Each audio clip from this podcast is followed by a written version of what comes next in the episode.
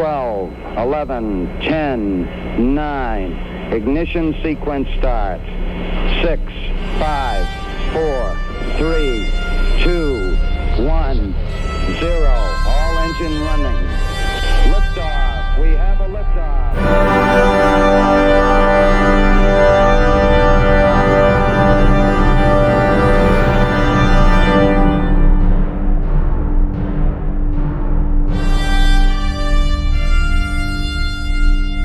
Hallo, liebe Hörerinnen und Hörer. Hier ist ausnahmsweise nur der Christopher alleine. Ich melde mich mit einem kurzen Intro zu dem eigentlichen, was jetzt gleich folgen wird, wie wir ja mehrfach vor Weihnachten angekündigt haben, waren Frank und ich auf dem Chaos Communication Congress in Hamburg, auch 33C3 genannt. Und dort haben sich auch einige Leute rumgetrieben, die was mit Raumfahrt oder Astronomie im Allgemeinen zu tun haben. Und diese Gelegenheit haben wir uns natürlich nicht entgehen lassen und haben diese Leute vors Mikrofon gezerrt und ihnen Löcher in den Bauch gefragt. Das soll jetzt in den nächsten Folgen, die bei euch im Feed oder sonst wo aufschlagen werden, an euch weitergegeben werden.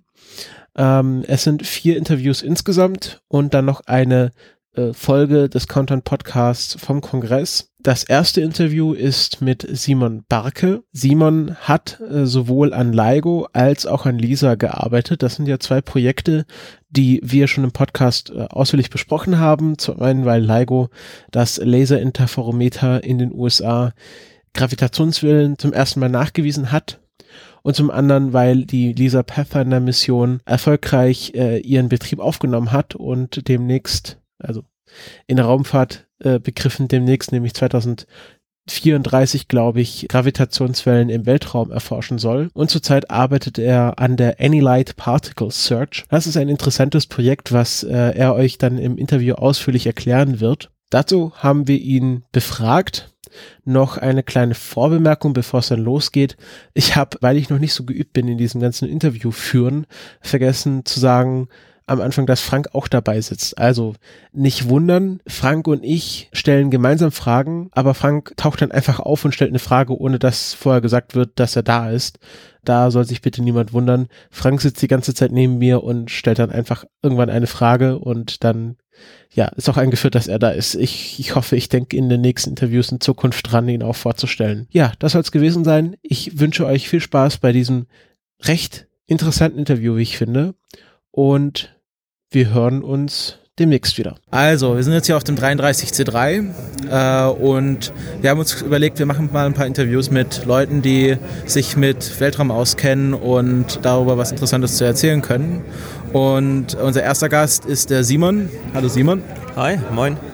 Und äh, was qualifiziert dich denn für einen Weltraum-Podcast? Ich bin seit meinem sechsten, siebten Lebensjahr absoluter Star Trek-Fan. Ähm, habe dann gedacht, ich möchte gerne Richtung Astrophysik was studieren. Habe in meinem Heimatort in Hannover ein Institut gefunden, das sich mit Gravitationswellen, schwarzen Löchern beschäftigt. Dachte, das ist genau mein Ding. Habe dann angefangen, an einer Satellitenmission zu forschen, die schwarze Löcher, Gravitationswellen im Weltraum detektieren soll, mit Laserstrahlen, die von Satellit zu Satellit geschickt werden. Das heißt, da habe ich sehr, sehr lange dran geforscht, habe meinen mein Doktortitel mit der Forschung gemacht und bin jetzt rübergezogen nach Florida, äh, nach Gainesville, University of Florida und forsche dort an dunkler Materie. Und wir versuchen einen Generator für dunkle Materie zu entwickeln, um in einem ganz kontrollierten Laborversuch dunkle Materie nachweisen zu können. Also, sagen wir mal, eine steile Karriere. Ähm, ich finde mal so als Einstiegsfrage, du forscht an dunkler Materie und okay, das ist irgendwas, was es im Weltraum gibt und was wir nicht sehen können, aber wie kann man sich das vorstellen? Also ist dann einfach so ein Klumpen dunkler Materie, der da im Weltraum rumschwebt, den man einfach nicht sehen kann? Das ist das Faszinierende, das Spannende. Wir wissen es nicht. Wir gehen davon aus, dass dunkle Materie überall ist. Auch hier gerade in diesem Raum, dunkle Materie penetriert uns die ganze Zeit, denken wir. Es sind Elementarteilchen, das ist die aktuelle Vorstellung, die nicht wechselwirken, nicht elektromagnetisch, wir können sie nicht sehen, wir können sie nicht fühlen. Dunkel ist vielleicht sogar das falsche Wort, es ist mehr transparente Materie. In, Im wahrsten Sinne des Wortes unsichtbar und nicht fühlbar. Und es gäbe durchaus die, die Möglichkeit, dass dunkle Materie sich selbst zusammenballt und dass es dort draußen dunkle Materiesterne gibt, die einfach komplett transparent sind für uns. Muss aber auch nicht sein. Es kann genauso sein, dass dunkle Materie untereinander auch nicht wechselwirkt und dass einfach nur die Elementarteilchen völlig frei im Universum rumschweben, zu Gravitation beitragen, aber ansonsten nicht interagieren. Und wenn wir sie dann nicht erkennen können oder nicht messen können, woher wissen wir denn, dass sie existiert? Also äh, ich habe gelesen, vor ein paar Tagen ist Vera Rubin gestorben, die ja als ja sozusagen den Beweis erbracht hat. Kannst du darauf irgendwie eingehen, was dieser Beweis für dunkle Materie ist?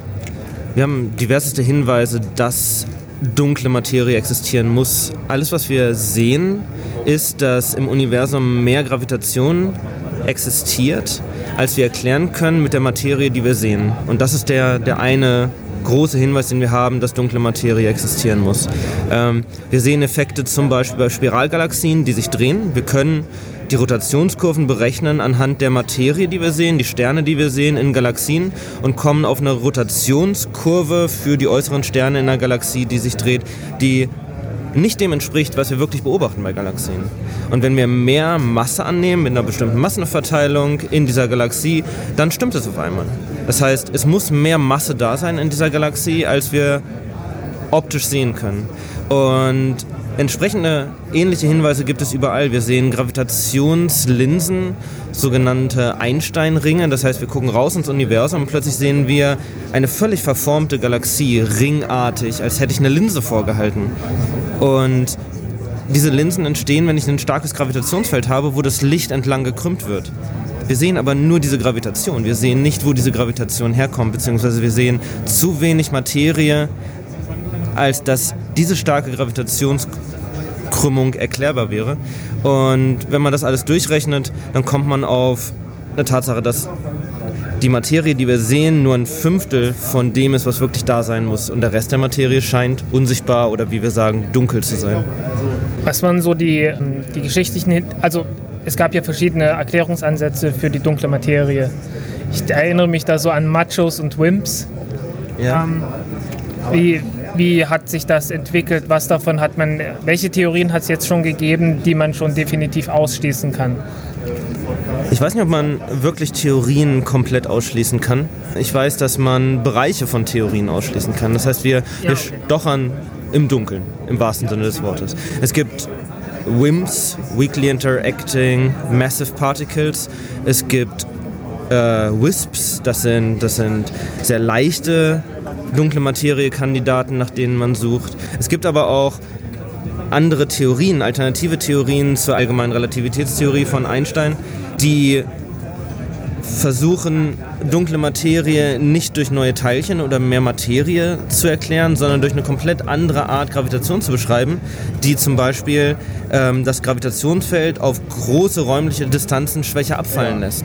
Das heißt, alles, was diese neuen Theorien besagen, ist, dass die Gravitation, die durch normale Materie, wie wir sie kennen, entsteht, einfach auf große Distanzen stärker ist. Und das könnte dann entsprechend die Gravitation erklären, die wir sehen, die nach Einsteins allgemeiner Relativitätstheorie nicht erklärbar ist. Das heißt, wir, wir gucken in allen Bereichen, wir suchen nach neuen Theorien, wir suchen nach neuen Teilchen. Äh, auch gerade vor zwei Wochen kam ein Paper raus, wo das holographische Prinzip, das ist eine ganz wilde Theorie, wo all unsere Informationen von diesem Universum auf einer Kugeloberfläche, einer mehrdimensionalen Kugeloberfläche um uns herum gespeichert ist und alles, was wir als Realität wahrnehmen, ist nur eine holographische Erscheinung dieser Information. Und jemand hat durchgerechnet, dass das auch dunkle Materie erklären könnte, möglicherweise. Und da sucht man gerade nach nach Wegen, das zu beweisen oder das zu widerlegen. Bei den Elementarteilchen ist es so, dass wir nicht vorhersagen können, welche Masse die Elementarteilchen haben. Das Problem hat man immer in Teilchenphysik. Wir können Teilchen vorhersagen, die bestimmte Eigenschaften haben, aber man, man kriegt die Masse nie vorhergesagt. Danach muss man suchen. Und wir, wir stochern in verschiedenen Energiebereichen, in verschiedenen Massebereichen und können jetzt ausschließen, okay, es gibt keine dunkle Materieteilchen von der und der Masse. Das schließt aber nur einen ganz, ganz kleinen Bruchteil des Massespektrums aus und wir wissen immer noch nicht, ob es nicht in anderen Massebereichen doch dunkle Materieteilchen mit den und den Eigenschaften gibt. Also es könnte auch einfach sein, dass Einstein falsch lag mit seinen Theorien. Ja, ja. Äh, Im Grunde hofft jeder Physiker darauf, dass Einstein doch Unrecht hatte, weil dann wird es wieder spannend. Einsteins Relativitätstheorie ist 100 Jahre alt. Und die Vorhersagen aus der Relativitätstheorie sind, sind so unglaublich gewesen, dass jeder von Anfang an gesagt hat, das kann nicht richtig sein. Und jeden Test, den wir gegen die allgemeine Relativitätstheorie geschmissen haben, hatte Bestand. Einsteins Relativitätstheorie konnte nie widerlegt werden. Und was man jetzt gehofft hat äh, bei Gravitationswellen ist, dass wir Gravitationswellen detektieren können von Quellen, die ein unglaublich starkes Gravitationsfeld haben. Zwei schwarze Löcher, die miteinander kollidieren. Das heißt, die Gravitationswellen entstehen äh, bei Gravitationspotenzialen, mit denen wir hier auf der Erde niemals spielen könnten. Und Viele Physiker haben gehofft, dass Einsteins allgemeine Relativitätstheorie bei so starken Gravitationsfeldern einfach auseinanderbricht und nicht mehr die Vorhersagen liefert, die man wirklich sieht. Hat es nicht. Gravitationswellen, die wir entdeckt haben, haben exakt die Eigenschaften gehabt, die Einstein vorhergesagt hat. Das heißt, auch da bei so starken Gravitationsfeldern stimmt Einsteins allgemeine Relativitätstheorie. Es gibt die Hoffnung, dass die Gravitation, wie sie von Einstein vorhergesagt ist, auf sehr großen Distanzen nicht mehr stimmt. Und es gibt auch weiterhin ganz klar den, das Indiz, dass Einsteins allgemeine Relativitätstheorie nicht der Weisheit letzter Schluss sein kann, weil sie mit der Quantenphysik überhaupt nicht vereinbar ist. Wir, wir finden das, das Schlüsselglied zwischen allgemeiner Relativität und der Quantenphysik nicht. Wir, wir denken, dass das Universum beschreibbar sein muss am Ende mit einer großen vereinheitlichten Theorie. Und das ist weder die, die Quantenphysik, das ist weder Einsteins allgemeine Relativitätstheorie. Das muss irgendetwas anderes sein. Und wir schaffen es nicht beide zu vereinen. Und vielleicht ist es eine komplett andere Beschreibung. Bisher lag Einstein ja immer richtig, aber es wird noch eine Entdeckung geben oder eine Theorie geben, die dann Einstein nicht widerlegt, aber so quasi darauf aufbaut, darüber hinausgeht? Oder wird Einstein irgendwann widerlegt werden müssen, damit man das mit der Quantenphysik vereinbaren kann? Im Grunde schon. Das, das ist das, wovon ich persönlich ausgehe und was auch die Geschichte immer wieder gezeigt hat. Widerlegen heißt ja nicht, dass Einstein falsch lag. Alle Vorhersagen von Einstein sind bislang eingetreten und Einsteins allgemeine Relativitätstheorie wird angewandt in in diversesten praktischen Applikationen. GPS-Navigation würde nicht funktionieren ohne Einsteins allgemeine Relativitätstheorie. Und damals, als die GPS-Satelliten, die ersten gestartet wurden, ähm, haben nicht alle an Einsteins Theorie geglaubt. Und es gab wirklich einen Switch in den Satelliten. Berechne die Zeit und dadurch dann die Position nach Einstein oder nicht nach Einstein. Und man hat die Satelliten hochgeschickt und geguckt, was funktioniert denn jetzt. Und man musste Einstein anschalten, damit GPS funktioniert. Das heißt, Einstein hat uns unglaublich weit vorangebracht und die Vorhersagen aus der Theorie werden auch weiterhin auf Dauer Bestand haben. Genauso wie Newton. Newtonsche Gravitation wird immer noch benutzt, um die äh, die Bahnberechnung für Satelliten in der heutigen Zeit zu berechnen, da braucht man Einstein einfach nicht. Newton ist viel einfacher zu berechnen und es ist absolut ausreichend, um eine Sonne zum Mars zu schicken. Da muss man nicht mit Einsteinschen Gravitationsgleichungen anfangen. Was auch immer danach kommen wird an einer Theorie, die auf, auf ganz schwache Gravitation oder auf ganz starke Gravitation das noch präzisere, präzisere Ergebnis liefert, sie wird wahrscheinlich im Alltag niemals gebraucht werden, sondern nur noch in extremen physikalischen Situationen. Aber sie wird uns näher an ein Verständnis bringen, wie das Universum wirklich funktioniert.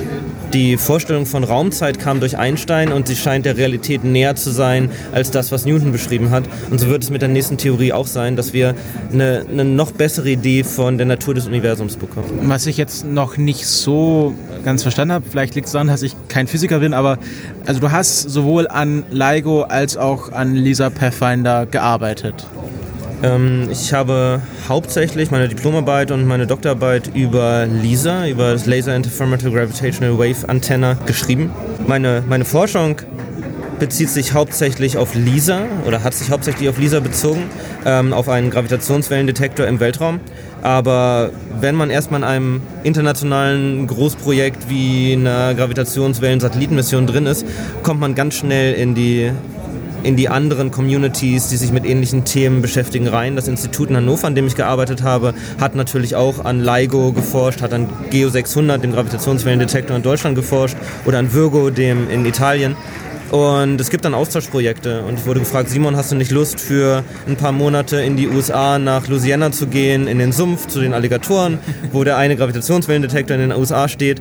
Und ich habe da im Kontrollraum gesessen und habe die, die Anzeigen beobachtet und gehofft, dass die Gravitationswelle kommt und ich live dabei war. Ist nicht passiert. Es war relativ relativ langweilige, relativ anstrengende Zeit mit Nachtschichten und es ist wirklich nichts passiert, aber das ist die Physik und LIGO hat Jahre und Jahre gemessen und das, die Empfindlichkeit war einfach noch nicht da und erst nach dem Upgrade und ich habe selber nie an der Instrumentation von LIGO gearbeitet, aber die, die Tausenden von Physiker, die, die die LIGO immer empfindlicher und immer empfindlicher äh, gemacht haben, das hat sich am Ende gelohnt und letztes Jahr kam dann die erste Gravitationswelle, die stark genug war, dass, dass erweiterte LIGO sie dann wirklich messen konnte.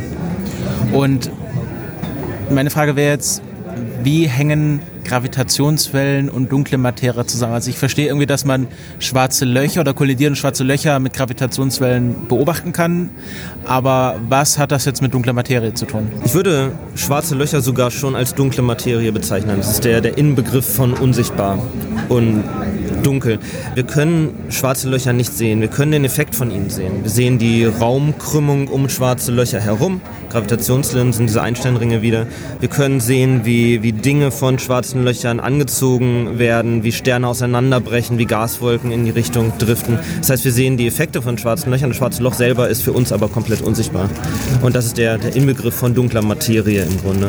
Es gibt auch ein Erklärungsmodell für dunkle Materie, das versucht, mikroskopisch kleine schwarze Löcher als dunkle Materiekandidaten zu nehmen. Können beim Urknall Milliarden und Abermilliarden mini-schwarze Löcher entstanden sein, die hier überall rumdriften und die wir einfach nicht, nicht wahrnehmen, nicht, mit denen nicht interagieren. Das Schöne an Gravitationswellen aber ist, dass sie nicht nur entstehen von normaler Materie, die wir so kennen, wie zwei Sterne, die einander umkreisen und die Raumzeit verwirbeln und dann Gravitationswellen entstehen, sondern auch von dunkler Materie, von allem Unsichtbaren. Es gibt eine sehr, sehr schöne Analogie. Angenommen, ich, ich stehe im Wald und halte mir die Ohren zu und gucke, was sehe ich denn da. Dann sehe ich einen Baum und noch einen Baum und ich sehe Fahne und vielleicht durch, durchs Blätterdach sehe ich, sehe ich den Himmel und die Sonne. Aber wenn ich dann meine Ohren aufmache und einmal höre, höre ich den Frosch und den Papagei, ich höre den Wasserfall, Dinge, die ich nicht sehe. Und genauso ist es mit Gravitationswellen. Gravitationswellen können von Dingen produziert werden, die ich optisch einfach nicht sehe, die ich elektromagnetisch überhaupt nicht wahrnehmen kann. Nicht nur Dinge, die versteckt sind, sondern Dinge, die einfach partout unsichtbar sind. Äh, wenn ich jetzt einen dunklen Materiestern habe, falls sowas existiert, der mit einem zweiten dunklen Materienstern äh, interagiert, dann können diese massereichen Objekte Gravitationswellen aussenden. Gravitationswellen werden von allem produziert, was gravitativ wechselwirkt. Und der Grund, warum wir annehmen, dass dunkle Materie existieren muss, ist, weil wir deren Gravitation sehen. Wir sehen Gravitation, wo keine da sein sollte. Und diese Gravitationswellen machen per Definition Gravitationswellen. Das heißt, wir sehen oder hören vielmehr mit Gravitationswellendetektoren nicht nur normale Materie, sondern auch alles andere, was Gravitation macht. Und wer weiß, was wir finden. Aber zurzeit ist das noch nicht sonderlich empfindlich. Ich glaube, die, die schwarzen Löcher, die kollidiert sind, die man beobachtet hat, waren ja oh, in der Größenordnung, also mehrere Sonnenmassen auf jeden Fall, beide. Ähm, also zurzeit ist das alles noch sehr beschränkt. Aber immerhin kann man feststellen, wie viele, wie viele schwarze Löcher es überhaupt gibt in der näheren Umgebung des Universums. Ähm, man muss dazu sagen, dass die beiden schwarzen Löcher, auch wenn sie mehrere Sonnenmassen hatten an, an Masse, äh, außerhalb des kartografierten Universums waren. Sie waren so weit weg, dass es keine Sternkarten, keine Galaxienkarten aus der Region gibt, zumindest keine genauen. Im Grunde waren sie fast schon am Rand vom bekannten Universum. Aus der Entfernung können wir keine Sterne sehen. Wir sehen Galaxien als, als unscharfen Blob. Was wir gehört haben mit den Gravitationswellen, die jetzt empfangen wurden, war die Signatur von zwei Objekten, die 20, 30 Sonnenmassen hatten.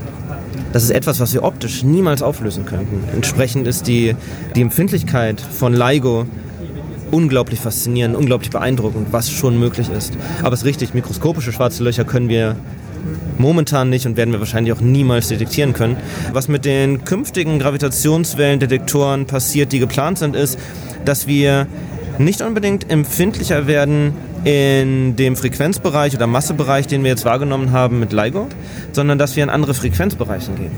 Zum Beispiel können wir hier auf der Erde keine Frequenzen wahrnehmen, die unter ungefähr 1 Hertz sind. Gravitationswellen von Objekten, die einander umkreisen, langsamer als einmal pro Sekunde, produzieren halt Gravitationswellen, die entsprechend auch nur eine Frequenz von einem Hertz haben.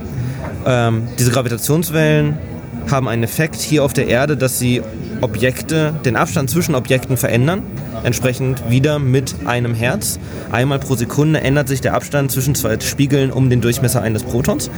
Ähm, und so niedrige Frequenzen werden überschattet von allen möglichen Effekten hier auf der Erde. Eine Wolke, die über meinen Detektor fliegt, zieht meinen Spiegel gravitativ an wenn die Wolke ankommt und schiebt ihn in die andere Richtung, wenn die Wolke über den Detektor fliegt. Und das macht die Wolke mit Frequenzen von einem Hertz und unter einem Hertz. Das heißt, alles, was, was niedrige Frequenzen hat, Seismik, ähm, jemand, der am Detektor vorbeiläuft, ein Auto, das am Detektor vorbeifährt, das sind alles Events mit sehr, sehr niedrigen Frequenzen. Und das ist alles komplett überschattet hier auf der Erde durch halt natürliche Phänomene. Und wir werden Gravitationswellen in diesem Frequenzbereich niemals hören können. Genauso wie wir unglaubliche Probleme haben, hier auf der Erde zum Beispiel Infrarotastronomie zu betreiben, weil alles hier auf der Erde Wärmestrahlung aussendet. Entsprechend schaffen wir es nicht, einen Detektor auf der Erde hinzustellen, durch die warme Atmosphäre gucken zu lassen, damit wir dann Infrarotastronomie betreiben können. Diese Detektoren, die optischen Infrarotteleskope, sind im Weltraum und genauso werden wir in Zukunft Gravitationswellendetektoren auch in den Weltraum schicken müssen, um Frequenzen aufzeichnen zu können, die unter einem Herz liegen. Und wie man sich vorstellen kann, sind die meisten Quellen unter einem Herz. Welcher Stern umkreist einen anderen Stern schneller als einmal pro Sekunde? Das sind extreme Ereignisse. Die beiden schwarzen Löcher, die jetzt kollidiert sind, äh, die LIGO detektiert hat, hatten am Ende Frequenzen von Kilohertz. Das muss man sich mal vorstellen. Das heißt, zwei schwarze Löcher mit einer Masse von mehreren Sonnen umkreisen einander tausendmal pro Sekunde. Das ist schon eine Ansage. Ähm, das meiste im Universum passiert viel, viel langsamer. Wenn zwei supermassive schwarze Löcher mit Milliarden von Sonnenmassen im Zentrum von zwei großen Galaxien sich einander zu nahe kommen, weil die beiden Galaxien miteinander verschmelzen, dann passiert das einmal alle tausend Sekunden. Das ist immer noch extremst beeindruckend. Zwei Objekte, jedes Objekt mehrere Milliarden Sonnenmassen groß, umkreisen einander in einer Viertelstunde. In einer Viertelstunde. Das ist auch eine gute Beschleunigung, weil die umkreisen ja einander, fliegen ja nicht in eine Richtung, sondern. Ja, ja. ja. Ähm, solche Events, wie gesagt, wird man auf der Erde niemals detektieren können, weil die niedrigen Frequenzen überschattet sind. Aber Detektoren im Weltraum, die nicht durch Autos, Menschen, Rehe und Wolken gestört werden, die werden sowas detektieren können und dann wirklich bis zum Rand des bekannten Universums. Wie hat man bei der Technik angefangen und was hat man im Laufe der Zeit gelernt, um die, um die Detektionsempfindlichkeit ähm, zu steigern? Man sucht Gravitationswellen. Also ich, ich glaube, ich glaube der absolute Anfang war ja eigentlich das Michelson-Morley-Experiment, so fast, zumindest also so diese Art von Interferometer zumindest. Und das musste dann ja verbessert werden. Und äh, ich, ich habe jetzt keinen guten Überblick darüber, welche physikalischen Effekte äh, dort überall eine Rolle spielen. Als Einstein Gravitationswellen vorhergesagt hat, und das kam nach der Beschreibung der allgemeinen Relativitätstheorie. Da hieß es, das, das ist unmöglich. Genau. Da hieß es, das ist unmöglich, das wird man niemals feststellen genau. können. Das war eine Sonderlösung aus, aus den Einsteinschen Feldgleichungen. Das war ganz spannend, dass es sowas gibt, aber es gab damals noch keinen Laser. Und Einstein konnte sich nicht vorstellen, dass es irgendwann etwas gibt, was so genau Abstände gut, auf der Erde messen kann. Moment, Moment. Äh, Einstein hat den Laser selbst erfunden.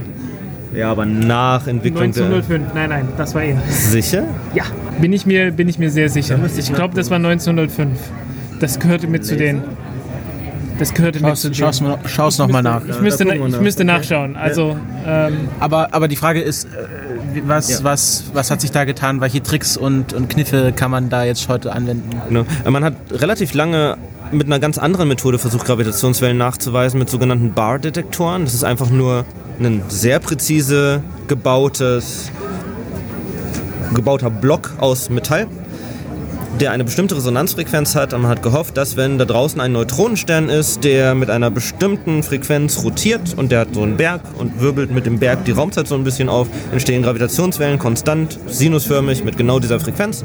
Und dann fängt dieser Metallblock an, in dieser Resonanzfrequenz zu schwingen und das zeigt uns dann, oh, es gibt Gravitationswellen in genau der Frequenz. Sowas wie Single Frequency Gravitational Wave Detectors, SPA-Detektoren, haben nie jemals irgendwas entdeckt.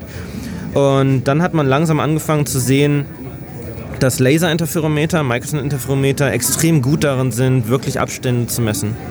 Und man musste dann anfangen zu gucken, wie genau kriegen wir es hin, wie gut kriegen wir unsere Spiegel zum Beispiel aufgehängt. Es bringt ja nichts, wenn wir einen Abstand zwischen zwei Spiegeln messen und die Spiegel wackeln die ganze Zeit hin und her. Dann messen wir nicht Gravitationswellen, sondern dann messen wir, dass der Spiegel wackelt. Wir wollen ja, dass die beiden Spiegel sich nicht bewegen, aber trotzdem der Abstand zwischen den beiden Spiegeln sich ändert, weil eine Gravitationswelle dazwischen die Raumzeit krümmt. Ähm, das heißt, man, man musste nicht nur extreme Fortschritte in der Genauigkeit und Stabilität von Lasern machen, sondern man musste seismische Isolierung schaffen, dass die Spiegel halt nicht mehr wackeln, auch wenn ich daneben hüpfe. Ähm, man musste Fortschritte in der Vakuumtechnik machen. Äh, je länger oder je weiter die beiden Spiegel auseinander sind, desto genauer wird mein Detektor. Das heißt, ich möchte meine beiden Spiegel Kilometer voneinander entfernt haben, aber trotzdem darf ich dazwischen natürlich keine Luft haben. Das heißt, wir haben mit LIGO so ziemlich das größte Vakuumsystem geschaffen, das auf der Erde existiert. Wir haben zweimal vier Kilometer Vakuumröhren, wo meine Laser drin langlaufen. Das muss ultra hoch Vakuum sein, weil jedes Staubkorn da drin, jedes Atom, jedes Molekül in dem Weg des Lasers den Laser stört und entsprechend zu falschen Signalen oder zu, zu Rauschen, zu einem Untergrundrauschen von dem Detektor führt. Man musste nicht nur an der Stabilität der Laser arbeiten, man musste auch an der Intensität der Laser arbeiten. Je mehr Power, desto genauer wird mein Detektor. Und wenn man die Laserleistung immer weiter hochdreht, hat es irgendwann sehr negative Effekte auf die Spiegel, weil die Spiegel warm werden. Nichts hat 0% Absorption. Das heißt, ein bisschen Licht wird immer noch von meinem Strahlteiler in der Mitte des Detektors absorbiert. Irgendwann wird er warm, verformt sich, es gibt Dreckeffekte. Ähm, und die Laser selber gibt es nicht in beliebiger Stärke. Das heißt, irgendwo ist momentan auch bei der aktuellen Entwicklung von Lasern Schluss und ich finde keinen stärkeren Laser mehr. Man hat dann diverseste Tricks angewandt. Ähm, das Ganze nennt sich Signal Recycling und Power Recycling, dass ich äh, die Leistung im Detektor resonant verstärke und auch das Signal resonant verstärke, um auch mit weniger Laserleistung oder mit einem weniger starken Laser eine sehr hohe Licht, ein sehr, sehr intensives Lichtfeld in meinem Detektor hinbekomme und so weiter und so weiter. Und das alles ging aus von sehr kleinen Testexperimenten. Man, man hat 5 Meter, 10 Meter Prototypen gebaut, um die Technik zu entwickeln. Der Detektor, der hier in Hannover steht, ist nur ein 600 Meter großer Detektor, das heißt jeder Arm ist nur 600 Meter lang. Aber die Technik, die dort entwickelt wurde und eingebaut wurde, war immer ein Schritt voraus vor den großen Detektoren in den USA, weil der Geo 600 Detektor hier in Deutschland einfach so gebaut war, dass man einfacher mal schnell was ausprobieren konnte. Einfach mal schnell das und das Bauteil austauschen, gucken, ob es besser funktioniert. Ich kann anfangen, ähm, die Aufenthaltswahrscheinlichkeit von Photonen zu verändern. Das heißt, ich kann die, ähm, ich kann die Phase und die Amplitude von Licht quetschen in eine Richtung, die mir gerade besser gefällt. Das heißt, sie wird unschärfer in die Amplitude, dafür schärfer in der Phase. Das Ganze nennt man Squeezing of Light. Und das ist etwas, was man in Hannover zum ersten Mal ausprobiert hat, ob das wirklich die Empfindlichkeit von solchen Detektoren verbessern kann. Da der in Hannover nur so klein ist, der Detektor, schafft er trotzdem nicht die Empfindlichkeit von den großen Detektoren in den USA, aber wir konnten zeigen, die Technik funktioniert und jetzt wurde ein entsprechender Light Squeezer auch in LIGO eingebaut, nachdem wir beweisen konnten, es hilft wirklich und entsprechend haben die, die kleineren Experimente, kleineren Detektoren sehr dazu beigetragen, die aktuelle Technik, die benötigt wird, für diese Detektoren voranzubringen. Und das wird auch in Zukunft weiter passieren. Die nächsten Schritte sind, dass wir mit den Detektoren unter die Erde gehen, in sehr stabile Bergmassive, alte Bergwerke etc., dass wir noch besser abgeschirmt sind einfach von der Umgebung. Aber da wird dann plötzlich ähm, Forschung nötig im Bereich Bergbau. Es wird gerade ein Untergrunddetektor gebaut in Japan, der hauptsächlich damit kämpft, dass das ganze Bergwerk mit Wasser vollläuft. Und jetzt muss halt geguckt werden, wie kriegen wir das Wasser raus, weil die, die, das, das laufende Wasser neben dem Detektor zu starkes Rauschen produziert. Das heißt, die Gravitation von dem Wasser und die, die, der Fluss von dem Wasser macht halt sehr, sehr große Dreckeffekte. Ist das in Japan sinnvoll? Das ist ja doch seismisch sehr aktiv. Das stimmt. Ähm, trotzdem gibt es halt Bereiche auch in Japan, die halt stabiler sind als andere. Japan scheint aber nicht der ideale Ort für Gravitationswellendetektoren zu sein. Auf der anderen Seite, es gibt auf der Seite der Erde keinen Detektor und wir wollen versuchen, die Gravitationswellendetektoren so weit wie möglich auf der Erde zu verstreuen. Ähm, einfacher Grund, wenn eine Gravitationswelle ankommt, die Erde trifft, dann trifft diese Gravitationswelle die eine Seite der Erde früher als die andere Seite. Und aus dem aus dem Zeitunterschied zwischen den einzelnen Detektionen ist ganz einfach ersichtlich, dass wir dann eine Raumrichtung bekommen und sagen können, wo kommt die Gravitationswelle her. Und momentan gibt es die zwei großen Detektoren in den USA, die so weit wie möglich entfernt sind innerhalb der USA. Einer in Washington State, einer in Louisiana. Ähm, aber das, das reicht nicht, um wirklich eine scharfe Ortsauflösung zu bekommen, wo denn jetzt die Gravitationswelle Ja, da hat herkam. Da hat man zwei so ganz große Flecken am Himmel gehabt, äh, wo es ungefähr gewesen sein könnte, aber mehr auch nicht. Genau. Also wir wissen den Abstand von der Quelle mit sowas wie 20, 30-prozentiger Wahrscheinlichkeit und irgendwo da so in der Richtung. Wenn der Detektor in Italien online kommt, das ist für Anfang nächstes Jahres geplant, äh, werden wir deutlich besser sein in der Ortsauflösung. Zum einen, weil der in Europa steht, äh, zum anderen, weil man einfach einen dritten Detektor hat. Der in Indien, wann kommt der? Oh, das, das dauert noch. In, man hat erst gedacht, dass man in Washington State einfach zwei LIGOs hinbaut, an genau die gleiche Stelle. Die Infrastruktur ist da und wenn ich zwei Detektoren exakt parallel nebeneinander baue, habe ich eine Empfindlichkeitssteigerung von Wurzel 2. Klang nach einer guten Idee. Viel, viel besser wäre es natürlich, diesen Detektor irgendwo anders auf die Erde hinzustellen. Und man hat gehofft, Australien. Und die australische Regierung war nicht so ganz begeistert, weil es dann doch teuer ist. Und Indien ist eingesprungen. Und Indien wird jetzt den LIGO-Detektor irgendwo ins, hoffentlich mitten ins Nichts bauen, wo, wo wenig Menschen sind, wo wenig Verkehr ist. Und Es gibt, es gibt auch in Indien eine Wüstengegend, äh, wo tatsächlich sehr wenig Leute sind. genau, ähm, soweit ich weiß, hat man noch nicht äh, sich entschieden, wo genau er in Indien gebaut wird, aber die indische Regierung äh, will den Plan auf jeden Fall verfolgen und soweit ich weiß, äh, gibt es keine Showstopper und LIGO India wird kommen. Das dauert aber sicherlich noch vier, fünf Jahre, bis der aktiv wird. Äh, der japanische wird hoffentlich in wenigen Jahren auch da sein. Und es gibt Designstudien für ET, den, das Einstein-Teleskop in Europa. Da war, soweit ich weiß, Rumänien ähm, gefunden worden als sehr aussichtsreicher Ort, aber da gibt es noch nicht mal die Finanzierung für. Das heißt, das dauert auch noch einige Zeit. Die neuen Detektoren auf jeden Fall, der in, in Japan und dann noch der, das Einstein-Teleskop und vielleicht ein, ein Nachfolger von LIGO, die werden alle tief unter der Erde gebaut, werden wahrscheinlich ähm, eine, eine hm, äh, die Michelson-Detektoren, mit denen momentan äh, Gravitationswellen gemessen werden, sind alle rechtwinklig mit zwei Armen, wenige Kilometer lang. Äh, die neuen werden im gleichseitigen Dreieck gebaut werden, damit man drei Laserstrahlen hat und im Grunde dann dadurch äh, drei Detektoren auf einmal. Ein Detektor braucht zwei Arme. Wenn ich ein Dreieck habe, habe ich im Grunde, wenn ich einmal im Kreis gehe, dreimal zwei Arme und habe dann drei Detektoren an einer Stelle, kann mit einem Detektor schon im Grunde relativ gut rausfinden, wo, aus welcher Richtung kam die Gravitationswelle. Ähm, das heißt, da wird noch sehr, sehr viel Forschung nötig sein. Äh, auch die Tatsache, dass äh, die, die Spiegel Licht, äh, die Spiegel und die, die Strahlteiler Licht absorbieren, dass die Coatings auf den Spiegeln irgendwann anfangen zu vibrieren, allein durch, durch thermisches Rauschen, ähm, bringt uns dazu, andere Laserfrequenzen zu suchen, wo andere Coatings und andere Materialien existieren, die stabiler sind. Ähm, allerdings dann auch nur, wenn man zu kryogenen Temperaturen geht. Das heißt, die zukünftigen äh, Detektoren werden noch runtergekühlt werden müssen auf wenige Kelvin. Und das aber mit Lichtleistungen von mehreren Kilowatt. Und das sind alles Herausforderungen, die noch gemeistert werden müssen. Das ist dann so ähnlich wie das Rauschen, das man in den Ohren hat, wenn man in einem absolut stillen Raum ist, wo ja alleine die, die Wärme der, der, der Luftmoleküle, dadurch, dass die sich bewegen, äh, halt ein gewisses Rauschen verursachen auf dem Trommelfell und so ähnlich. Ein ähnliches Problem habt ihr dann. Genau. Mit Äh, mit dem kleinen Vorteil, dass man das Ohr nicht auf cryogene Temperaturen abkühlen kann, um dann doch noch äh, die Luft um das Ohr nicht auf, auf cryogene Temperaturen abkühlen kann, äh, um dann besser zu hören. Genau. Und mit dem Vorteil, dass kein mehrere Kilowatt starker Laserstrahl auf mein Ohr ein, einprallt die ganze Zeit, während ich es runterkühlen möchte. Aber ja, ist im Grunde genau das gleiche Problem. Jetzt haben wir lange über ja, Laserinterferometer auf der Erde gesprochen, aber du hast ja, wie du schon gesagt hast, auch an LISA gearbeitet, was ja das Ganze dann im Weltraum nachbilden soll.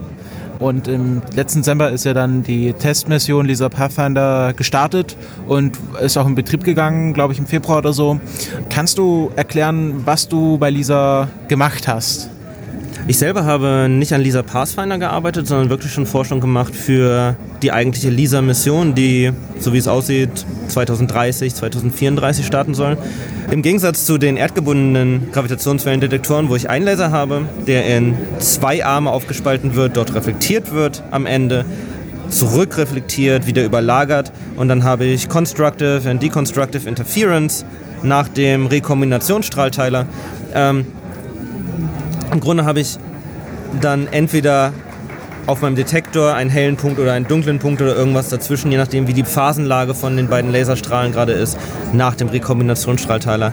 Im Weltraum habe ich das Problem, dass ich meine drei Satelliten, die dann mein Interferometer formen, nicht exakt an einem Ort festhalten kann.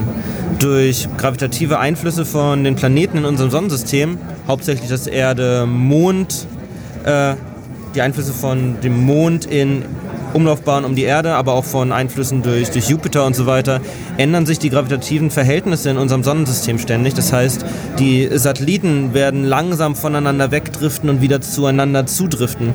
Und das langsam ähm, ist relativ. Das führt letztendlich schon zu einer Dopplerverschiebung meiner Laserstrahlen im Bereich von Megahertz. Das heißt, die Frequenz von meinem Laser ändert sich um mehrere Megahertz negativ und positiv im Verlauf eines Jahres. Jetzt versuche ich die, die Laserstrahlen, die jetzt um einige Megahertz zueinander verstimmt sind, wieder zu überlagern. Das heißt, ich bekomme keine perfekte konstruktive oder destruktive Interferenz mehr hin, sondern ich bekomme eine, eine Schwebung. Wie wenn ich zwei Gitarrenseiten anspiele mit leicht unterschiedlicher Frequenz, dann höre ich auch so ein Wuh, Wuh, Wuh, eine Schwebung zwischen zwei Frequenzen. Und diese Schwebung hat die Frequenz, die bestimmt wird durch den Unterschied, den Frequenzunterschied zwischen den beiden Laserstrahlen. Das heißt, der eine Laserstrahl ist ein paar Megahertz höher gestimmt als der andere Laserstrahl, also hat meine Schwebungsfrequenz eine Frequenz von ein paar Megahertz. Und jetzt muss ich dieses mehrere Megahertz schnelle Signal aufzeichnen mit einer Fotodiode.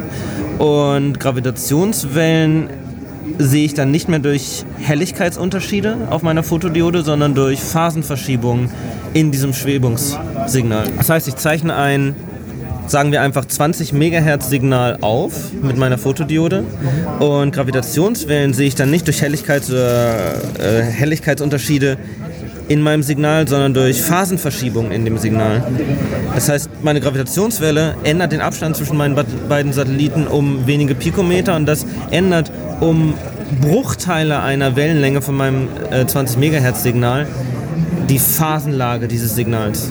Und an genau dem Problem habe ich geforscht. Ich habe mitgearbeitet an der Entwicklung eines Phase Meters. Das heißt, wir wollen die Phasenlage eines mehrere, mehrere Megahertz schnellen Signals möglichst exakt bestimmen können und möglichst exakt heißt auf wenige äh, Milli- und Mikroradian genau.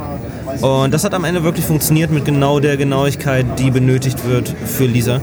Äh, es gibt dann noch weitere Probleme, dass die Phasenmessungen von dem Schwebungssignal auf allen drei Satelliten miteinander verglichen werden muss am Ende. Jeder einzelne Satellit hat aber seine eigene Uhr, seine eigene Zeitreferenz.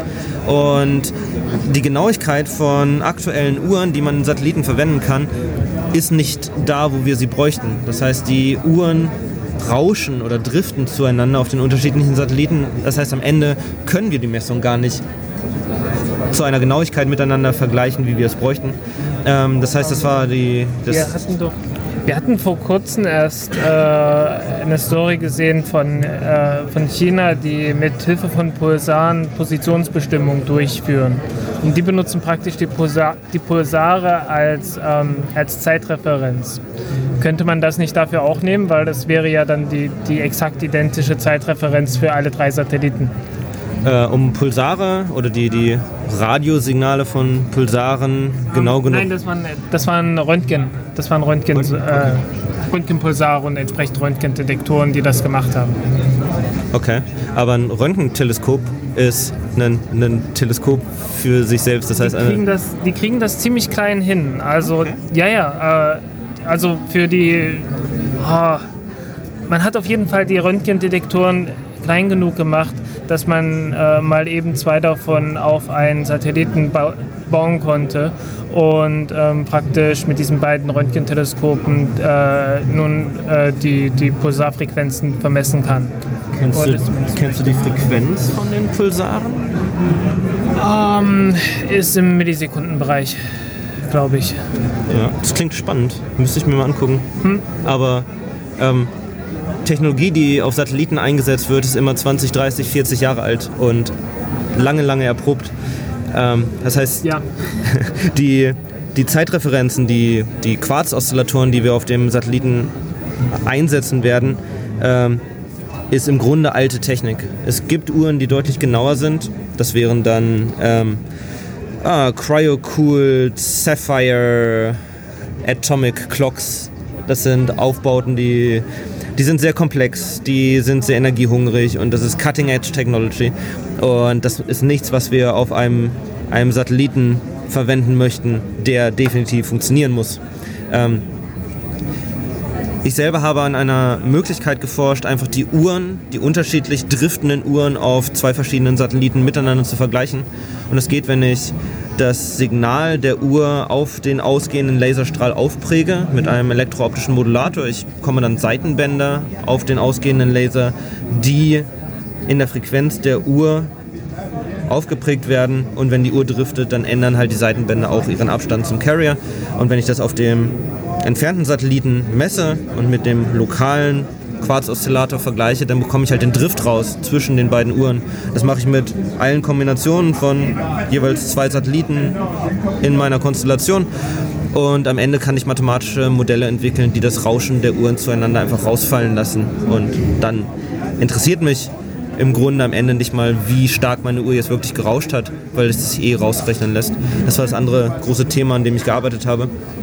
Lisa Pathfinder ähm, die, die Forschung an Lisa Pathfinder geht auch schon Jahrzehnte. Ähm, der Start war dann vor zwei Jahren? Nee, Dezember 2015. Letztes Jahr? Okay. Ähm, der Start von Pathfinder war letztes Jahr und äh, die Ergebnisse sind dann vor einem halben Jahr veröffentlicht worden. Ähm, was man gesehen hat, ist, dass Lisa Pathfinder stabiler funktioniert hat, als sich das jemals irgendjemand erträumt hat. Das war ziemlich beeindruckend und sehr, sehr befriedigend zu sehen. Was Lisa Pathfinder machen sollte, war im Grunde die Technik, die man auf der Erde nicht testen kann, die aber benötigt wird für die Lisa-Mission, einmal im Weltraum zu testen. Das ist nur ein Testsatellit.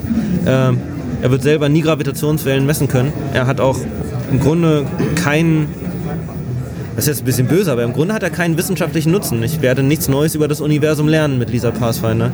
Alles, was wir gemacht haben, ist zum Beispiel Triebwerke, die es schaffen, einen Schub von Mikronewton ganz präzise zu generieren, ähm, an diesen Satelliten zu bauen. Dinge, die man auf der Erde nicht testen kann, weil so viele Kräfte hier auf der, auf der Erde wirken, dass man so schwache Antriebe, so schwache Triebwerke nicht zu einer Genauigkeit testen kann, wie das nötig ist? Ja, das, das sind die FIEPs, die Field Emission äh, irgendwas Triebwerke. Genau. Ich glaube, die hatten wir auch in der Sendung, aber ich weiß es auch nicht mehr.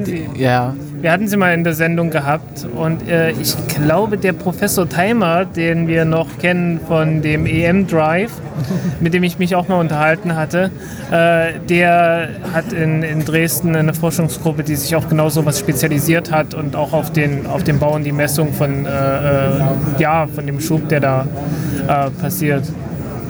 ziemlich, eine ziemlich interessante Technologie. Die haben dort eine kleine Spitze äh, mit, ich glaube, Cäsiummetall, äh, auf der dann halt eine sehr starke Spannung äh, generiert wird, einfach weil es eine sehr, sehr, sehr feine Spitze ist. So ähnlich wie man das auch mit einem Feldemissionsmikroskop oder sowas ähnlichem macht. Ähm, und äh, ja, damit kann man halt wirklich sehr, sehr klein, sehr wenig äh, Schub äh, generieren, der dann halt sehr exakt ist. Und was ja genau das ist, was man für dieser braucht. Genau. Aber das heißt ja, dass äh, ja, es ist halt keine astronomische Forschung, die auf dieser Pathfinder statt, äh, äh, stattfindet, aber es ist dann halt doch Materialforschung oder Technikforschung. Es ist Technologieentwicklung, genau, oder Technologietest. Die Technologie wurde entwickelt, sie kann aber nicht zu der Genauigkeit getestet werden auf der Erde, wie wir das für LISA bräuchten. Ähm, was wir bei LISA machen müssen am Ende ist äh, eine Gravitationsreferenz finden. Wenn wir einfach nur den Satelliten im Weltraum aussetzen, unterliegt er Steuereinflüssen wie Sonnenwind und der, dem Strahlungsdruck der Sonne. Das heißt, er wird durch nicht gravitative Kräfte weggeschoben werden. Und je nachdem, wie die Leistung der Sonne schwankt, wird er mal mehr und weniger weggeschoben. Und das sind Dinge, die alle Effekte von Gravitationswellen komplett überschatten würden. Was wir machen, um das zu kompensieren, ist, dass wir im Inneren des LISA-Satelliten einen Goldwürfel schweben lassen werden. Ähm, ist eine, eine, Legierung aus Gold und Platin so hergestellt, dass sie möglichst wenig magnetisch interagiert und wirklich nur Gravitation folgt. Und das ist das, was wir machen wollen. Wir wollen Gravitationswellen messen. Das heißt, wir wollen nicht, dass der Satellit oder zumindest dieser Würfel, der im Satellit schwebt, durch irgendwelche anderen Kräfte weggeschoben oder beeinflusst wird als durch Gravitation. Das heißt, wir haben Material entwickelt, das möglichst nur auf Gravitation reagiert, lassen ihn völlig frei im Satelliten schweben und kontrollieren dann die Position des gesamten Satelliten durch diese Mikronewton-Triebwerke in Referenz zu dem im Innern schwebenden Würfel. Das heißt, wir messen den Abstand Satellit-Würfel mit wieder Laser-Interferometern und auch mit ähm, elektrostatischen kapazitiven Sensoren und gucken, dass der Satellit immer die Position perfekt um diesen Würfel hält. Und das ist nun wirklich etwas, was man auf der Erde nicht wirklich testen kann. ich kann hier nicht einfach mal einen Würfel im Inneren eines Satelliten schweben lassen, der fällt immer runter und das ist blöd. Ähm, das heißt, das müsste man in Freifall machen und die, die Freifall Türme, die wir zur Verfügung haben, fallen halt nur wenige Sekunden und dann ist das ganze Ding kaputt. Ähm, entsprechend geht man in den Weltraum. Im Grunde ist es auch freier Fall im Orbit um die Erde. Ähm, Im Fall von dieser Pathfinder war es im Lagrange-Punkt zwischen Erde und Sonne. Ähm, dort hat man den Satelliten ausgesetzt, hat diese, diese Testmasse im Inneren des Satelliten frei schweben lassen und dann mit den Mikronewton-Triebwerken geguckt, dass man den Satelliten um diesen Gold-Platin-Würfel im Inneren stabilisieren kann. Und man hat auf der Erde halt so gut getestet, wie es nur ging und projiziert, wie genau wird das im Weltraum wohl funktionieren. Und alle Erwartungen wurden um ungefähr eine Größenordnung übertroffen und das ist ein sehr, sehr beeindruckendes Ergebnis und im Grunde sind wir da mit der Technik, die wir brauchen, um dieser zu bauen. Das heißt, wir haben alle Bauteile zusammen, wir wissen, wie wir es machen müssen, wir brauchen nur das Geld und das kommt im Januar. Ähm, die ESA hat vor wenigen Monaten dazu aufgerufen, dass Forschergruppen doch bitte vorschlagen sollen, wie genau sie einen Gravitationswellendetektor im Weltraum bauen würden. Und es gibt das eine große LISA-Konsortium, wo international Wissenschaftler aus den USA, aus Europa, aus China daran beteiligt sind, die den Masterplan haben. Genau so müsste man das bauen, genau so baut man LISA, genau so detektiert man Gravitationswellen im Weltraum. Das heißt, es wird den einen Vorschlag geben, den man der ESA einreicht und dann kann die ESA sich zwischen diesem einen Vorschlag entscheiden, welche Mission man dann auswählt. Das heißt, im, im Januar wird es eingereicht, im Mai, soweit ich weiß, ist dann die Entscheidung der ESA und dann fließen so ein bis zwei Milliarden Euro in weltweite Forschungsgruppen und dann wird LISA gebaut und hoffentlich bis 2030, spätestens bis 2034 gestartet. Und das sind dann also ich weiß bisher, dass es drei Satelliten sein sollen, die dann im Grunde, wie du schon vorher beschrieben hast, mit diesen äh, 3x2 Armen messen. Genau. Ähm, man hat zwischenzeitlich kurz überlegt, als das Geld sehr, sehr knapp war, ähm, ob man mit zwei Armen nicht auskommt. Im Grunde ist es alles, was man braucht, wie auch auf der Erde. Ich habe zwei Arme, rechtwinklig und baue mir ein Michelson-Interferometer im Weltraum auf. Ähm, wenn man drei Arme hat, kann einer ausfallen und es funktioniert immer noch. Das ist schön, weil ich nicht hinfliegen kann und einen Satelliten reparieren. Ähm, der Abstand der Satelliten zu der Erde ist ungefähr so groß wie der Abstand zwischen Erde und Mars. Das heißt, man kommt wirklich nicht mal so eben hin, wenn was ausfällt. Das heißt, der, der dritte Arm ist äh, ganz, ganz stark motiviert durch einfach Redundanz. Aber auf der anderen Seite bekomme ich mit einem dritten Arm auch instantan die Polarisation von Gravitationswellen raus. Kann die, die räumliche Bestimmung der Gravitationswellenquelle sehr viel einfacher, sehr viel schneller machen. Das heißt, so ein dritter Arm hat sehr, sehr große Vorteile und ist gar nicht so viel teurer als drei Satelliten hochzuschicken, die jeweils nur einen Laser an Bord haben. Sollte man dann, sollte man dann nicht schon fragen, ähm, lohnt sich nicht ein vierter? Ich glaube, es ist nicht möglich, einen Orbit zu finden für vier Satelliten, die ein, dann wird ja ein Viereck benötigt und kein Dreieck mehr. Nein, ich, äh, nein, ich meine einfach nur für Redundanz. Ach so. Ein Vierter als Ersatz. Ein Vierter als Ersatz. Äh, innerhalb dieses Dreiecks. Ja, der dort einfach da ist und seine Position einnehmen kann, sobald er gebraucht. Ah, alles klar. Ähm, man hat die meisten Bauteile in den Satelliten eh doppelt und dreifach. Wenn eine Fotodiode ausfällt, ist noch eine weitere da. Wenn ein Laser ausfällt, ist, denke ich, gehe ich stark von aus, noch ein weiterer da. Ähm, der, der dritte Arm, der jetzt sehr, sehr wahrscheinlich kommen wird, ist wirklich ein dauerhaft aktiver dritter Arm mit seinen eigenen Redundanzen. Ähm, wie gesagt, er hat nicht nur, nicht nur Redundanzvorteile, sondern ich werde dadurch auch wissenschaftlich schnellere und bessere Ergebnisse liefern können. Ähm, natürlich kann man sagen, hier ein vierter Arm klingt voll gut. Warum machen wir das nicht? Dann hätte ich halt einen, einen Viereck, das im Weltraum schwebt, mit rechten Winkeln, was auch besser ist ähm, als die, das gleichseitige Dreieck. Aber die, die Orbits werden dann kompliziert bis unmöglich. Was ich momentan mache, ist, dass ich die drei Satelliten aussetze in einem Orbit um die Sonne. Sie folgen der Erde in der Umlaufbahn um die Sonne. Allerdings sind die einzelnen Umlaufbahnen der einzelnen drei Satelliten leicht gekippt zur Ekliptik. Das heißt, der eine Orbit ist leicht geneigt, der andere Orbit ist in eine andere Richtung leicht geneigt und was am Ende dabei entsteht, ist ein gleichseitiges Dreieck, das wie so ein Wagenrad um die Sonne rumläuft, immer der Erde hinterher. Und ich glaube, es ist nicht möglich, das Ganze mit vier Satelliten zu machen, dass ich dann kein gleichzeitiges Dreieck, sondern ein Viereck habe, das der Erde hinterherläuft. Könnte man dann nicht sagen, okay, wenn jetzt der dritte Satellit ausfällt, ähm, dass man einfach äh, einen neuen baut und den dann quasi dorthin schickt und der den anderen, also man den kaputten irgendwie aus, aus dem Weg fährt und dann einfach den neuen einsetzt? Äh, wir müssen auf die Lebensdauer der gesamten Mission gucken bei solchen Überlegungen. Äh, je, je länger die Satelliten im Orbit sind, desto teurer wird die ganze Mission. Zum Beispiel allein durch das Besetzen von Bodenstationen, die Zeit, die wir brauchen im Deep Space Network, um mit den Satelliten zu kommunizieren. Aber es gibt auch fundamentale Beschränkungen von der Missionsdauer durch Treibstoff, den wir an Bord haben. Selbst diese Micronewton Thrusters ähm, sind irgendwann limitiert auf drei Jahre, fünf Jahre, zehn Jahre, je nachdem, wie lange sie ausgelegt sind. Und wenn ich nicht nachregle, ab und zu, laufen die Satelliten doch am Ende so weit auseinander, dass ich das Interferometer nicht mehr aufbauen kann. Das heißt, ich muss ständig nachsteuern, ich muss die Satelliten ständig im Orbit halten und wenn der Treibstoff alle sind, dann ist die Mission vorbei. Und wenn jetzt wirklich ein ganzer Satellit im Orbit kaputt geht, bis ich einen neuen gebaut habe und hochgesteckt habe und irgendwo in Maßentfernung von der Erde positioniert habe, sind die anderen beiden Satelliten End of Life und im Grunde schicke ich dann eine ganz neue Mission hoch, wenn es wirklich nicht funktioniert. Aber wie gesagt, die, die Technik an Bord der Satelliten ist so redundant gebaut und alles ist vorher so akribisch getestet, dass wir davon ausgehen, dass es funktioniert, vor allem nach dem großen Erfolg von dieser Pathfinder. Gibt, es, gibt es theoretisch irgendwelche Zweitverwertungsmöglichkeiten von den Signalen, die man dort bekommt, außer Gravitationswellen? Nein. Nein. Ist, ist eine klare Antwort. Ähm, was wir auf der anderen Seite haben, ist Zweitverwertung von der Technologie. Die Technologie, die wir entwickelt haben für Lisa Pathfinder und für Lisa, wird nächstes Jahr eingesetzt werden bei einer Erdbeobachtungsmission.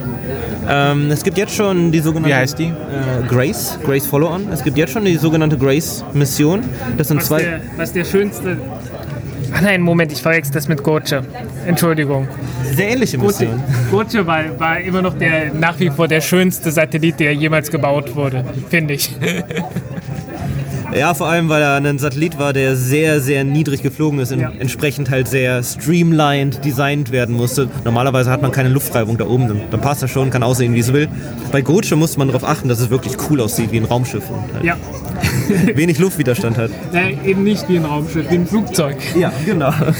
ähm, Grace misst was ganz andere, äh, was, was ganz ähnliches wie Goche. Ähm, das Gravitationsfeld der Erde. Und bei Grace ist es aber so, dass man zwei Satelliten hat, die hintereinander fliegen auf einer Erdumlaufbahn und den Abstand zu den Satelliten jeweils messen.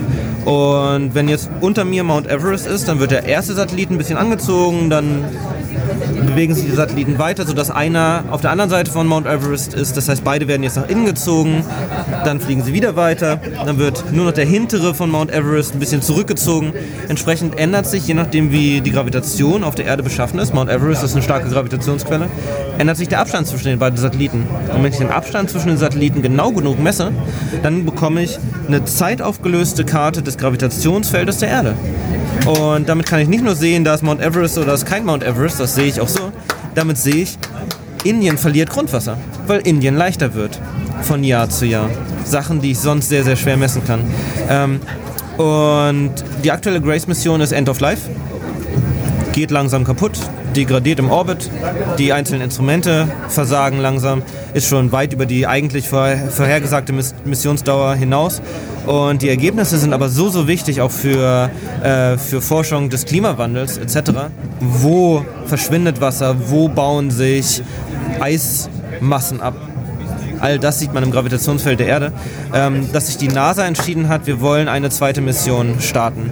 Äh, Grace ursprünglich war auch damals eine Kooperation zwischen NASA und Deutschland. Und auch Grace Follow On ist wieder eine Kooperation zwischen NASA und Deutschland DLR.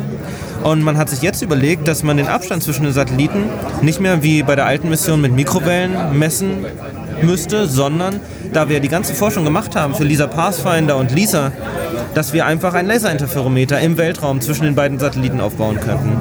Und das macht die Abstandsmessung viel, viel genauer. Und da hat auch das Institut, das Max-Planck-Institut für Gravitationsphysik in Hannover dran geforscht und hat ein solches Laserinterferometer entwickelt, speziell für diese Mission.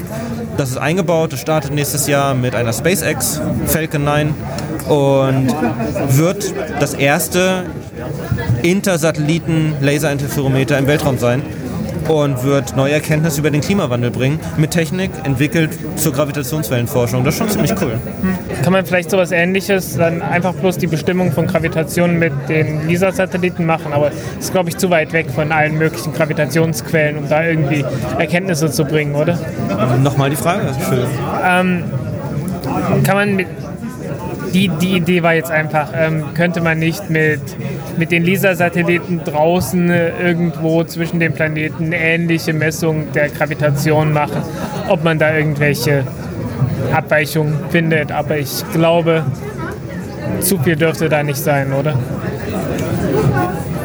müsste überlegen, ob man mit, mit Lisa, also ich habe schon gesagt, dass die Position der Satelliten zueinander driftet, abhängig von den statischen Gravitationsquellen in unserem Sonnensystem. Das Genau. heißt, wenn der Mond auf der einen Seite von der Erde steht oder auf der anderen Seite von der Erde, ändert das die, die statische Gravitation an den Satelliten und der eine Satellit wird halt in eine Richtung gedr- äh, gedrängt oder in die andere gedrückt.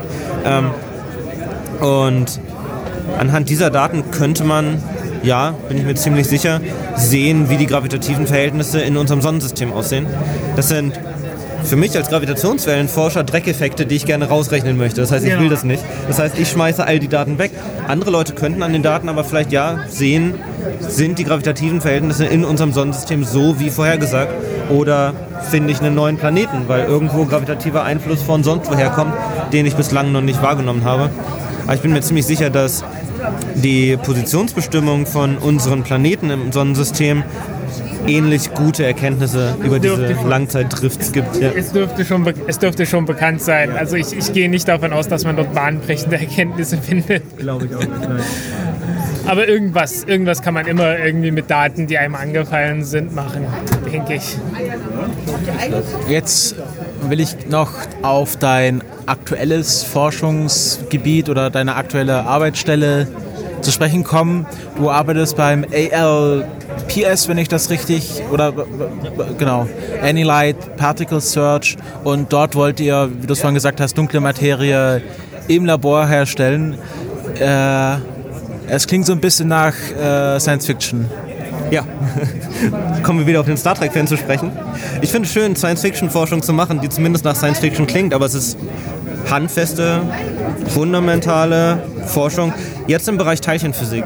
Das um, ähm, heißt, ich, ich habe mich, hab mich mit den Details nicht auseinandergesetzt, aber im Allgemeinen ist ja das, was man macht, wenn man äh, irgendwie neue Teilchen haben will. Man nimmt irgendein Teilchen, beschleunigt es, lässt gegen irgendwas dagegen krachen, äh, mehr oder weniger kontrolliert und schaut dann, was rauskommt. Und mehr oder weniger ist ja das, was ihr, äh, was ihr auch machen wollt. Sicherlich, denke ich mal. Nein. Das, was wir machen, ist komplett anders. Ähm, wir suchen halt ein Teilchen, das nicht aus den bekannten fundamentalen Bausteinen besteht, die wir so kennen. Also ich würde davon ausgehen, dass dunkle Materie nicht aus Quark besteht. Weil wir wissen, was man auf Quark machen kann. Und das ist Materie, die wir sehen, die wir anfassen können nicht dunkle Materie. Ähm, es gibt sehr, sehr komplexe, abgehobene Theorien, Stringtheorie, äh, also einige Stringtheorien sagen Teilchen vorher, die aus Wechselwirkungen zwischen Photonen und virtuellen Photonen entstehen. Und das ist etwas, was wir suchen. Das heißt, ich habe ein virtuelles Photon von einem Magnetfeld oder von einem elektrischen Feld und dieses virtuelle Photon interagiert mit einem realen Photon, einem Lichtpartikel. Und ein Teilchen entsteht, das wir Axion nennen. Und das ist ein dunkler Materiekandidat.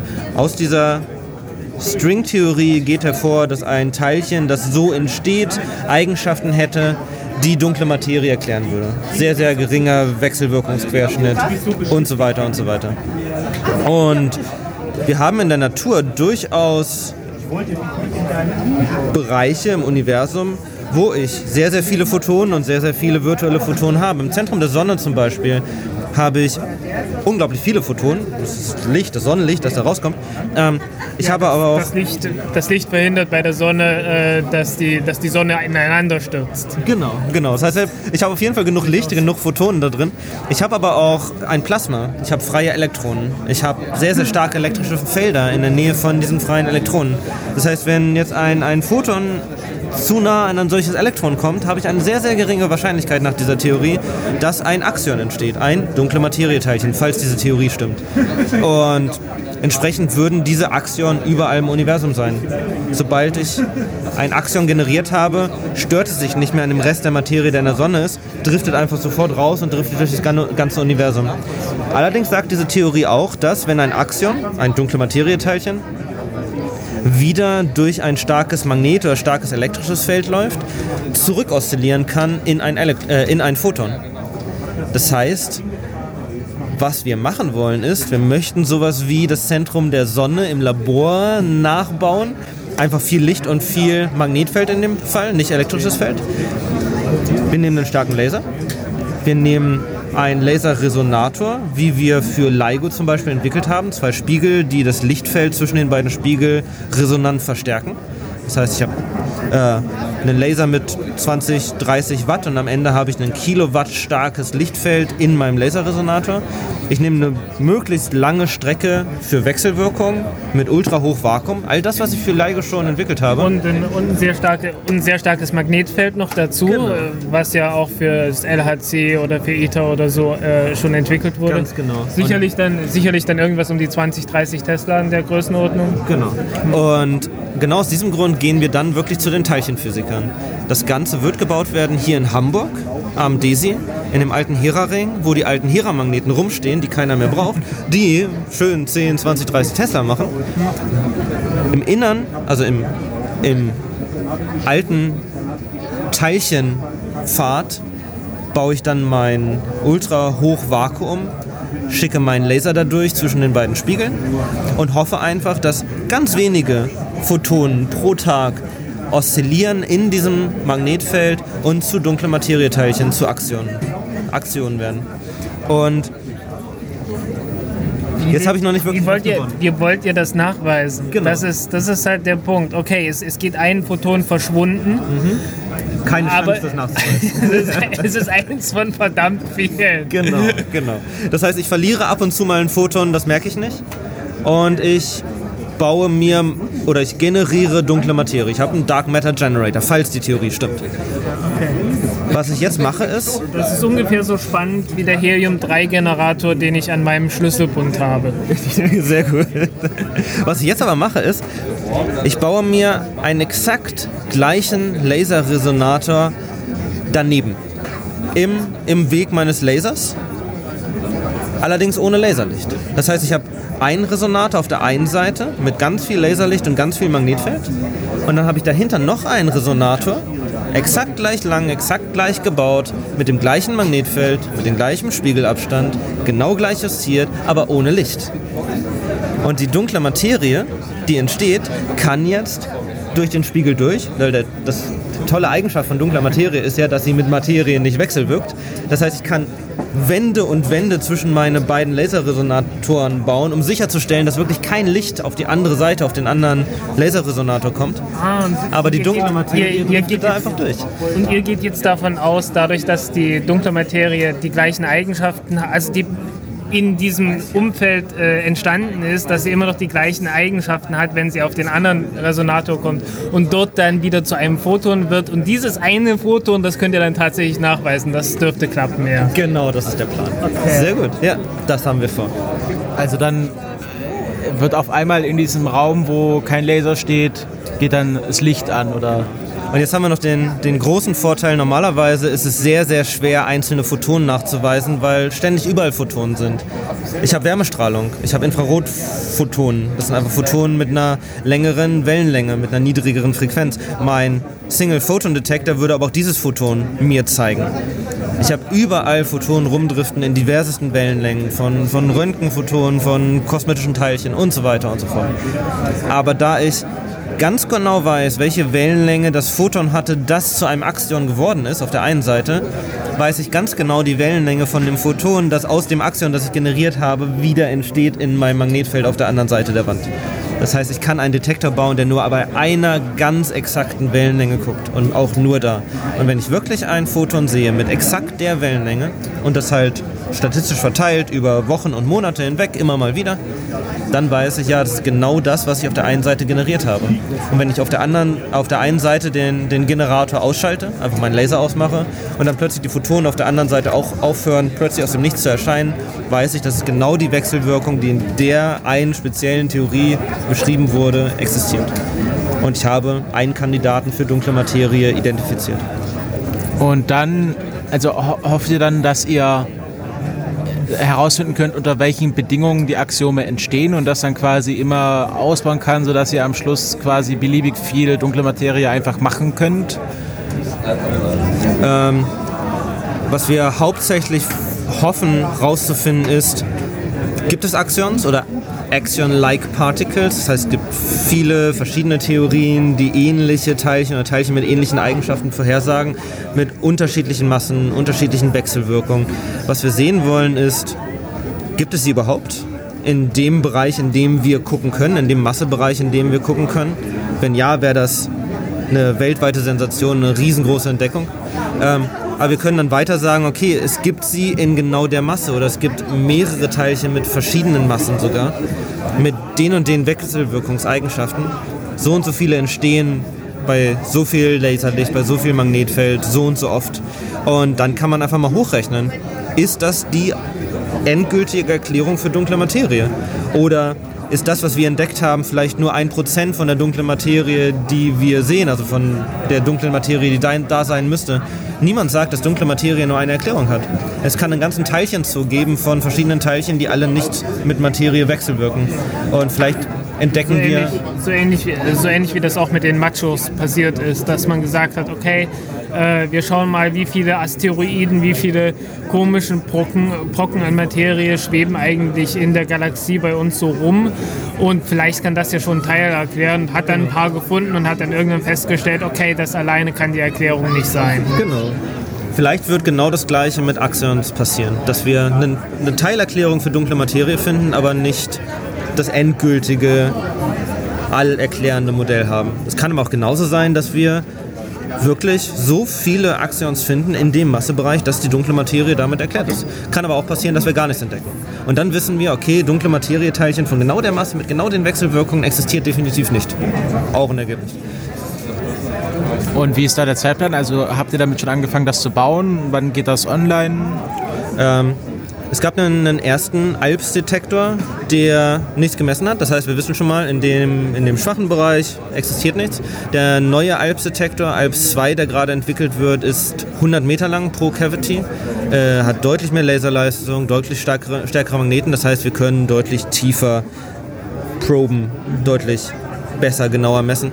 Ähm, das Ganze entsteht gerade und soweit ich weiß, sollen die ersten Messungen 2019 dann gemacht werden. Das heißt, ein relativ kurzes Experiment, äh, was hauptsächlich darauf zurückzuführen ist, dass die ganze Technik dafür schon existiert, fast. Ähm, wir arbeiten wirklich momentan hauptsächlich noch an dem Single-Photon-Detektor. Wir haben zwei verschiedene Möglichkeiten, wie wir es schaffen können, Photonen nur einer bestimmten Wellenlänge zu messen. Es gibt einen Transition, Transition Edge Sensor, der in Hamburg entwickelt wird. Und in Florida, wo ich gerade dann forsche, versuchen wir das mit einer ähnlichen Technik zu machen, wie wir in LISA die Phase von dem einlaufenden und dem lokalen Laser messen. Ähm, über einen heterodynen Phase Meter, das nur bei einer ganz bestimmten Frequenz versucht, äh, Leistung zu detektieren. Und wir dann das eine Photon, das auf der, einen, auf der anderen Seite, auf der dunklen Seite der Wand entsteht, mit einem starken Laser in Interferenz bringen und dann das Schwebungssignal zwischen dem starken Laser und dem einen Photon messen. Das ist like, Welle-Teilchen-Dualismus. Also eine Photon kann auch als Welle beschrieben werden. Das heißt, das eine Photon kann wirklich eine, eine Schwingung bilden mit einem anderen Laser. Und dieses ganz, ganz schwache Signal bei einer ganz exakten Frequenz wollen wir versuchen zu messen und dann wenn zwei, drei, vier Photonen entstehen, dann summiert sich die Leistung bei genau dieser Frequenz auf und das bauen wir gerade in Florida. Das heißt, da läuft noch aktuell Forschung, aber wir, wir wissen, wie wir Spiegel aufhängen müssen, wir wissen, wie wir Vakuum bauen, wir wissen, äh, welche Laser wir nehmen wollen. Das heißt, es wird jetzt gebaut. Wir haben die Magneten von dem alten Hera-Ring und dann schalten wir es in wenigen Jahren an, messen ein paar Monate und wissen, gibt es Axions oder gibt es keine. Welche Wellenlänge hat das? Also von welchen Wellenlängen reden wir hier bei dem Laser? Äh, der, der Hauptlaser, der dann letztendlich hoffentlich zu dunkler Materie wird, ähm, ist bei 1064 Nanometern. Das ist infrarotes Laserlicht. Äh, das ist ein Neodym-Yak-Laser. Das sind die stabilsten Laser, die wir momentan haben und die auch bei LIGO Verwendung finden und auch bei LISA Verwendung finden werden. Ähm, Ähm, könnte, man, könnte man nicht versuchen, die, ähm, die Cavity letzten Endes so weit abzukühlen, dass davon, äh, dass in der Wellenlänge einfach nichts mehr entsteht? Ich bin gerade am überlegen, was für ein Temperaturbereich das wäre, aber es müsste klappen. Ja, das, ähm, das Hauptproblem gerade ist wirklich, einen Detektor zu entwickeln, der nur auf eine Wellenlänge reagiert. Ich dachte ja, man kann doch ganz bestimmt irgendwie einfach verhindern, dass ähm, Photonen dieser Wellenlänge überhaupt zu dem äh, Detektor kommen können, indem man einfach ausschließt, dass die irgendwo dort in der Umgebung entstehen. Äh, ja, aber das hilft ja nicht, wenn mein Detektor auch für andere Wellenlängen empfindlich ist. Dann sehe ich auch alles andere, was an Photonen durch die ja aber, Gegend. dann, aber dann brauchst du nicht eine ganz bestimmte Wellenlänge. Weißt du, wenn du einfach sagen kannst, okay, in dem Bereich entstehen keine neuen, so. ent- entstehen keine, keine Photonen, dann äh, wird alles, was ich detektiere, höchstwahrscheinlich genau in diesem, auf dieser Wellenlänge sein. Meine naive Vorstellung. Ähm, der, der Transition Edge Sensor, der gerade entwickelt wird, hat einen relativ, eine relativ große Bandbreite schon. Ähm, Und der ist auch cryo gekühlt. Das heißt, wir, wir kühlen ihn so weit runter, dass er selber keine Wärmephotonen aussendet. Weil der sucht auch wirklich nach Photonen bei genau dieser Wellenlänge. Äh, die, die Detektionsmethode, die wir gerade in Florida entwickeln, ähm, guckt wieder bei Megahertz. Das heißt, wir gucken gar nicht bei der eigentlichen Wellenlänge der, der Photonen, sondern wir gucken nach einem Schwebungssignal bei einer bestimmten Megahertz-Frequenz und haben dann eher Probleme, dass wir Störquellen, elektromagnetische Störquellen im Labor haben. Das heißt, irgendwo mein Computer generiert mir ein Megahertz-Signal, das elektromagnetisch koppelt mit meinem Detektor und ich sehe ganz viel, aber nicht das Signal, was ich suche. Ähm, da basteln wir gerade viel. Äh, es gibt noch, noch eine andere Sache, die ich ziemlich spannend finde an dem Alps-Experiment. Selbst wenn wir am Ende rausfinden, nicht, dass es ein langweiliges Ergebnis wäre, aber äh, wenn wir am Ende rausfinden, es gibt keine Actions, zumindest nicht in dem Bereich, wo wir geguckt haben, ähm, schaffen wir es mit ganz, ganz wenigen Handgriffen, den Detektor umzubauen, um etwas nachzuweisen, das vor fast 100 Jahren vorhergesagt wurde. Und zwar die Doppelbrechung von Vakuum. Was ist die Doppelbrechung von Vakuum? Doppelbrechung ist im Grunde die Polaris polarisationsabhängige Ausbreitung von Licht in Medien. Das heißt, wenn ich ein Medium habe, ein doppelbrechendes Medium, dann heißt es einfach nur, dass wenn ich Licht mit der einen Polarisation durch das Medium schicke, ist es schneller, als wenn ich es mit der anderen Polarisation durch das gleiche Medium schicke. Und äh, die Quantenfeldtheorie sagt voraus, dass das gleiche in Vakuum passieren müsste, wenn ich ein Magnetfeld im Vakuum habe. Ich habe einen Magneten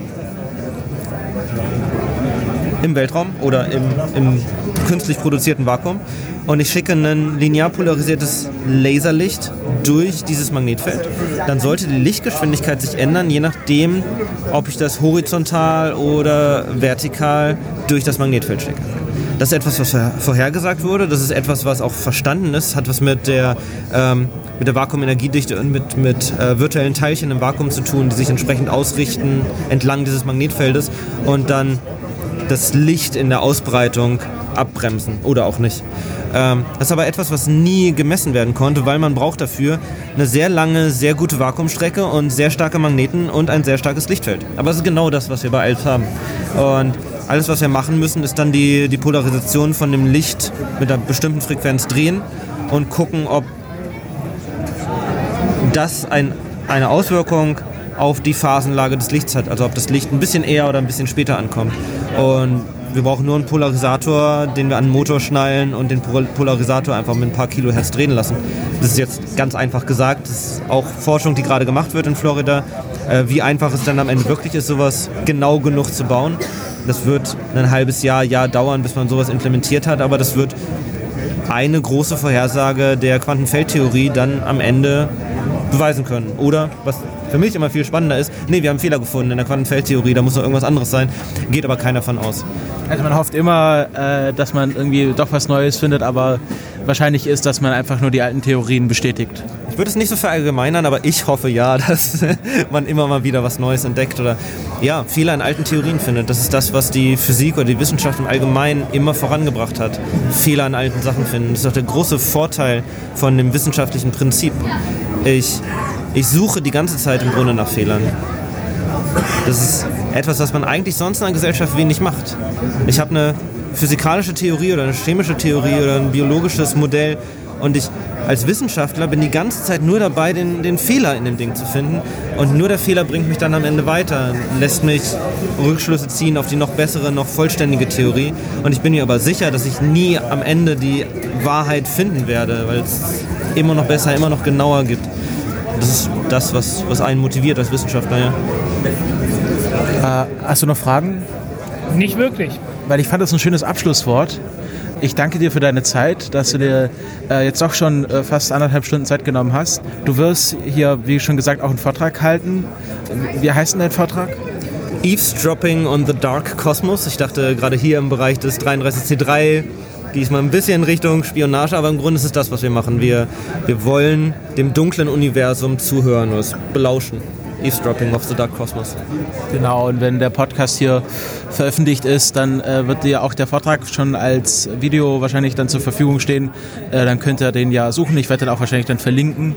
Und äh, ja, also ich fand, ich fand vor allem dieses Alps-Experiment, das klingt doch äh, sehr sehr, sehr spannend und äh, ja, bis 2019 ist ja dann noch ein Stück hin, aber es wird dann wahrscheinlich auch dann recht schnell veröffentlicht werden, die Paper dazu, also dass man sagt, 2019, Anfang 2020 werden dann die Ergebnisse auf jeden Fall da sein.